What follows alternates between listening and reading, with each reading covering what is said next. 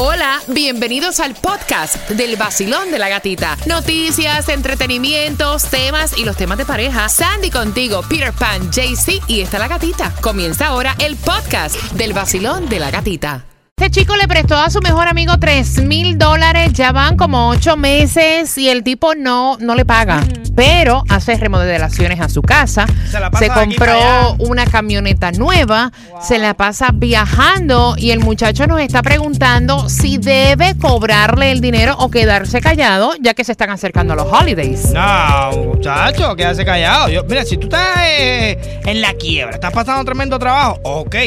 Pero si tú estás, tú estás vacacionando, tú estás comprando cosas, tú estás remodelando casa, usted lo que es un descarado. Mira, yo me lo saco hasta de donde no lo tengo para callarle la boca, porque no hay cosa peor que tú deberle dinero a alguien que te lo esté cobrando todo el tiempo y tú cayendo en boca de todo el mundo. Te lo digo, porque ha pasado. Vacilón, buenos días. Hola, buen día. Amiga, le cobra la plata, se queda callado, se va a dañar la amistad. No, hay que hay que cobrarle el dinero. O sea, yo entiendo que el dinero no es amigo de nadie, pero cuando tú prestas dinero, la persona tiene que ser responsable de devolvértela. Si esa persona se le olvidó, tienes el deber de pedírsela. Tú Claro. fuiste responsable ¿cómo se dice? En pedirle prestada, tú tienes que ser responsable Claro. en devolverla. A mí, yo le presté dinero a mi hermano para que saliera de nuestro país. Ajá. Yo soy venezolana y mi hermano necesitaba dinero para salir del país para ir a Ecuador y mi hermano no me pagaba el dinero pasaron como dos años y medio y no me pagaba el dinero y de paso me dejó de hablar si yo le hice un favor a la persona porque tú le haces un favor a la persona se va a enemistar conmigo no me hablaba y no me pagaba el dinero Chica, pero ahí tú tienes la culpa. ¿por qué? Porque tú le pagaste al tipo para que se desapareciera. No es lo mismo tú prestarle a uno que tú lo ves todos los días a uno que se va a ir. bueno sí No, en verdad. 305-550-9106. Vacilón, buenos días. Hola. Buenos días. Bueno, aquí hay dos cosas. Una es de reclamarle dinero porque son 3 mil dólares, ¿me entiendes? No son 500 pesos ni nada por el estilo. Mm-mm. Dos, eh, eh, hay algo que yo odio mucho en las personas, que se hacen las víctimas. Por ahí. Víctima. La víctima. Todo el mundo anda haciéndose las víctimas. Es lo que yo te digo. ¿Por qué? Porque si ese hombre le pide dinero, ¿cómo va a estar gastando así en la cara? Dinero y alante de la cara de su amigo. Eso es un víctima. Eso es verdad. A- además, mira, Mira, te voy a hacer un cuento, te voy a hacer un cuento rápido. Yo cuando vine a este país, yo vengo de Cuba. Yo primero viví en Puerto Rico, en Puerto Rico estuve como por un año y vine para acá a esperar a que mi mamá viniera. Cuando yo estaba en la casa que me recogió, la persona que me recogió, entre comillas familia, esa persona pues empezó a decir, ella lo único que me proporcionaba, lógicamente se lo agradezco con el alma todavía, techo y comida yo le hacía de todo en la casa, porque los gastos de papeles, de todas las cosas que yo tenía que hacer aquí, eso todo me lo pagué yo.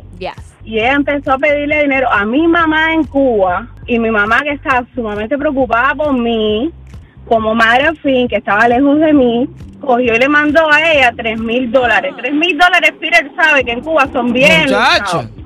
Tres mil dólares no lo tiene cualquiera. Exacto. Mi mamá se lo mandó porque es para su hija ¿y ahora? pues, supuestamente la comida, taca, taca. resulta ser entrando ese dinero por la puerta, se apareció un televisor 3D, un no sé qué, un Blu-ray, 300 cosas para ellos. So, se estaban haciendo las víctimas. Wow. Dios Ven acá, ¿le pagaron el dinero o ¿Qué no? Le- ¿Cómo? ¿Le pagaron el dinero o no? No, ese dinero nunca. Es a lo que yo digo, como dice Peter. Si tú vas a prestar dinero para amigos y familia, da, da un dinero presta un dinero al cual tú no te duela perder. Exacto. Ok. Porque, tú sabes, vamos a poner, no te pidió 3 mil, tú le dices, coño, Cere, yo no te puedo dar 3 mil, dame te voy a dar 500. Sí, que tú sabes que a ti no te importa. claro, sabes, tú no sabes si esa persona te lo va a atrás o no, y tú tampoco puedes perder una amistad o familia por dinero. Mi esposo más o menos tuvo una situación así y estábamos en ese debate de si le decimos o no le decimos y finalmente yo le dije, oye, si a él no le da vergüenza que te debe, ¿por qué te va a dar vergüenza a ti cobrarle? Eso es verdad. Y al final le cobramos y, y le dijo, si te vas a enojar conmigo, te enojas, pero me pagas mi plata primero. y se la pagó casi dos años. Wow. Es que mira, eh, si te prestan dinero, a ti no hay que acordártelo. Tú Claro. sabes quién te debe plata, punto. Tú sabes cuáles son tus biles al mes.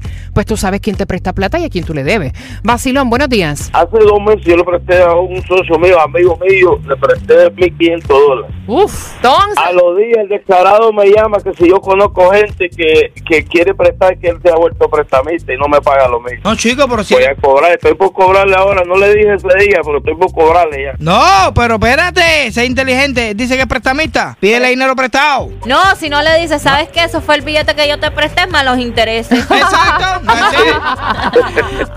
Oye, hay que aprender a vivir. Claro. hay, que, No. hay que aprender a vivir. Ya tengo una técnica nueva ahora. ¿Cuál? No puedo prestar porque mi religión me lo prohíbe. Esa es buena.